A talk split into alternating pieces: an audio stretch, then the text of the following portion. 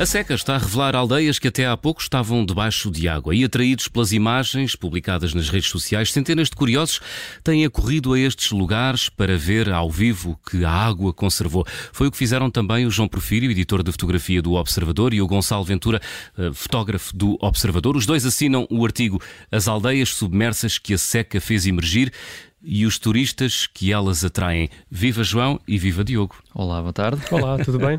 João, comece por ti. Porquê é que era importante ir até estes lugares uh, contar esta história? Um, era muito importante hum? contar esta, estas histórias destas aldeias um, que a seca fez um, novamente mostrar. Hum? Porque estas aldeias têm, têm, têm pessoas que lá viveram, ainda têm vida, por terem, por terem sido aldeias que uh, foram submersas relativamente há pouco tempo, ainda há muita gente viva hum. que lá viveu.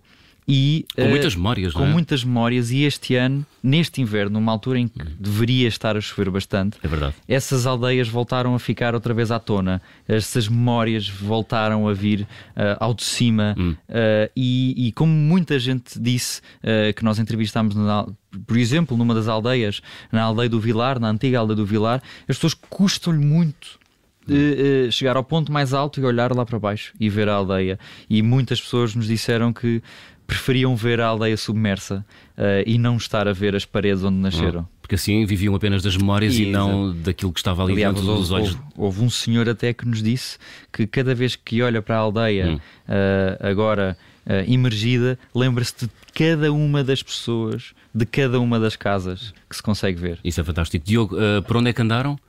Bem, nós... A recolher depoimente e, a, e a, filmar e a fotografar também. Bem, nós estivemos em três sítios, uhum. dois em Portugal e um em Espanha. Começámos por eh, visitar uh, a Foz. De Espanha, muito próximo da sim, fronteira, muito, é? Sim, sim, sim. sim. Uh, poucos quilómetros de, da fronteira com, com Portugal. Uhum. Uh, primeiro, o primeiro destino, quando saímos de Lisboa, foi a Foz do Ales, mais concretamente o Clube Náutico de Figueiró dos Vinhos. Uhum. Uh, depois fomos uh, à aldeia do, do Vilar, em Pampilhosa da Serra, e por fim, lá está, fomos até Espanha para visitar a antiga aldeia de Aceredo, hum. que fica na, na Galiza. É, é, são locais de fácil acesso ou não? Uh, depende. Se formos com, com uma viatura que tenha tração às quatro rodas, ah. conseguimos chegar hum. facilmente hum. Uh, aos sítios. Se não, uma boa caminhada a pé também nos leva lá sem qualquer tipo de, de problema. É, eram, eram aldeias que, antes de estarem submersas, eram aldeias uh, uh, ribeirinhos, isto é, um, viviam uh, paredes meias com o rio ou estavam longe de qualquer fio d'água? e a, e a barragem simplesmente submergiu-as com, com, o subir das águas? Fios d'água bastante pequenos. Por ah. exemplo, a aldeia do Vilar, uh, no Zezer, uhum. um, era banhada, digamos assim, por um, um, pequeno, um pequeno riacho. Aliás, o, o, a pessoa que nós entrevistámos dizia mesmo isso. No, no verão eh, estava completamente seca, hum. uma ribeira completamente seca. E, e, e, com o fecho das comportas, uh, de facto, o nível das águas subiram. Mas uh, havia também uh, moinhos na aldeia do Vilar, havia dois moinhos hum. que eram movidos à água dessa pequena ribeira. E quando não havia água no verão, esses moinhos eram movidos aos bois. Uh, por isso mesmo, porque era expectável que no verão não houvesse água nesse pequeno riacho. Uhum. Os bois ou os Mercedes, como o Sr. Manuel Barata também os descreveu uh, na nossa uh, conversa. Ah, é? Os Sim. Mercedes da altura. isso é fantástico. Um, já falaste um pouco disso, João. Uh, Consegue-se perceber quem é que vivia nestas aldeias?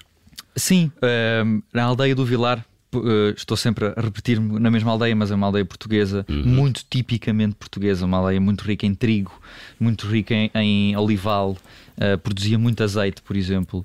Uh, eram cerca de, de, uma centena de pessoas que lá vivia, pessoas muito modestas, uh, que, que, viviam nessa pequena aldeia, hum. no, no, no, fim de um vale hum. bastante íngreme e que faziam a vida toda na parte de cima da aldeia, onde tinham a igreja, a escola. Uh, e, e Provavelmente eram... vivendo da agricultura de subsistência, Isso não é? mesmo. Era todo, todos agricultores, hum. uh, todos com a sua subsistência Subsistência eh, Exato. proveniente da, da, terra. da terra, não é? Exato. Plantando ora trigo, ora os chamados mimos, não é? As couves, as cebolas. E dividiam todos, uh, quem, quem tinha batatas, e depois dividia as batatas com, hum. com quem tinha cebolas, por exemplo. Portanto, era ali uma pequena comunidade e eles descrevem isso muito bem, que, é, que era uma aldeia que se dava toda muito bem, todos muito amigos uns dos outros e foi uma tragédia tal hum. quanto receberam notícia que daqui a dois anos, daí a dois anos teriam que abandonar essa aldeia. Conseguiram perceber para onde é que foram essas pessoas? Esses habitantes dessas aldeias? Sim, a maior parte dessas pessoas subiram uh, o, o vale hum. e instalaram-se junto aos serviços, ou seja, junto à igreja, junto à escola, junto aos correios, e aí instalaram-se. Outras pessoas uh, foram para Pedrógão Grande, outras para Coimbra, mas a maior parte, uh, de início, construiu as suas casas no, no, no cimo do vale. Hum.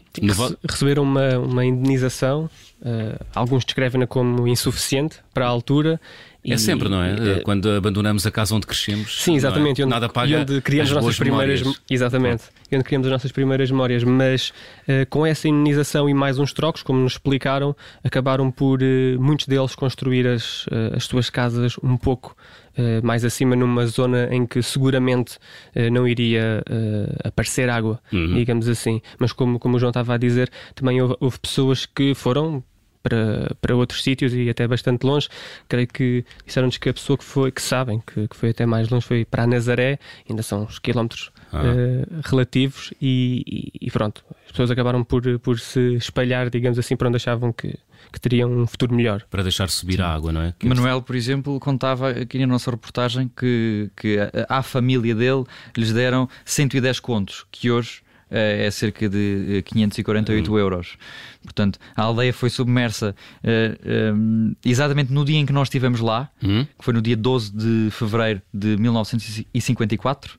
E ah. hoje, passados tantos anos, está novamente à vista de todos. Muito bem, vocês escrevem isso no vosso texto que uh, dá a ideia que as pessoas saíram à pressa porque ficou lá tudo, não é? Uh... Essa, essa aldeia do Vilar, as pessoas tiveram tempo, tiveram tempo, cerca de dois anos, hum. para tirar tudo. Portanto, não houve. Uh, ninguém perdeu nada com a subida das águas.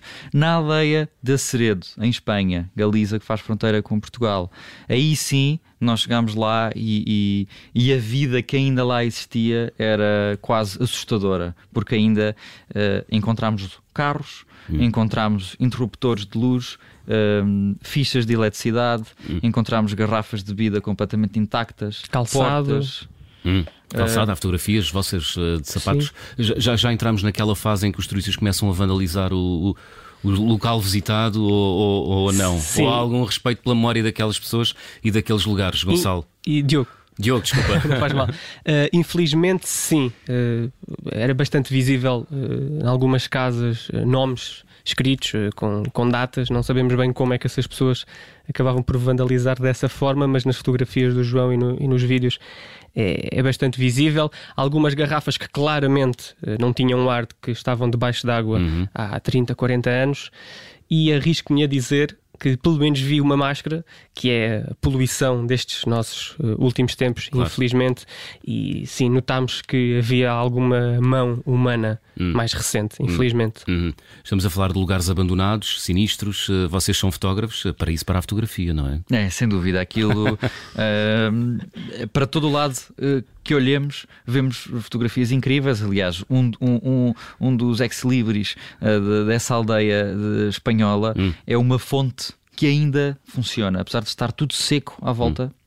Há uma fonte que ainda. Fonte que também estava submersa, não é? Estava submersa. Exatamente. A bastantes metros. Com a descida da água. Exatamente. A bastantes metros de profundidade. Hum. Sim. Uh, ainda hoje a fonte funciona, portanto, ainda hoje, com tudo seco à volta, uh, esses pequenos chafarizes ainda deita água. E é possível é ver nas fotografias e no vídeo. É uma imagem que está lá no, no artigo que vocês assinam. Olha, para fechar, uh, Diogo, qual foi assim a história mais impressionante que ouviste relacionada com estas aldeias uh, que ficaram durante muito tempo debaixo d'água e que agora estão a emergir? Bem, eu acho que vou ter, vou ter que voltar à aldeia do Vilar, não é por mal, mas uh, qualquer um dos depoimentos que encontram no, no artigo uhum. é, é destacar porque são pessoas que nós falámos com duas pessoas, com a Dona Isaura e com o Sr. Uh, Manuel, e as histórias que eles nos contam são as histórias do, dos primeiros anos de vida, das primeiras memórias de uhum. infância, da adolescência, que são memórias que permanecem connosco até durante a nossa vida.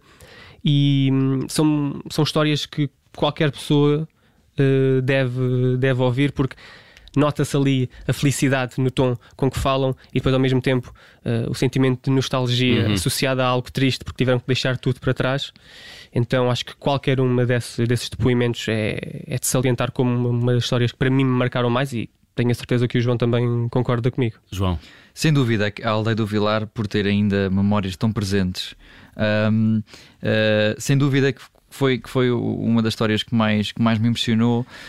Um, foi de uma senhora que nós entrevistámos na aldeia, nessa aldeia do Vilar, em que ela descreve muito bem uma fotografia que foi tirada a si e à sua família. Hum. Um, junto à parede de, de sua casa. E hoje ela diz-nos, uh, no, uns dias antes de nós termos falado com ela, ela disse-nos disse disse que uh, foi, desceu lá abaixo à aldeia e foi procurar o sítio onde era a sua casa, onde foi tirada aquela fotografia. E encontrou. E encontrou perfeitamente, facilmente encontrou uhum. a sua casa. E essa fotografia está na parede de, de sua sala uhum. e pode ser vista também no nosso artigo em grande destaque. E é a família toda, uma família de nove pessoas que teve que abandonar essa aldeia. Família antiga. Exato. Muito bem. Diogo, e João, muito obrigado por terem estado aqui na Rádio Observador obrigado. em direto a explicar uh, o vosso trabalho que pode ler em observador.pt. Chama-se As Aldeias Submersas que a Seca fez emergir e os turistas que elas atraem. Artigo assinado pelo editor de fotografia do Observador, João Porfírio, e também pelo fotógrafo Diogo Ventura.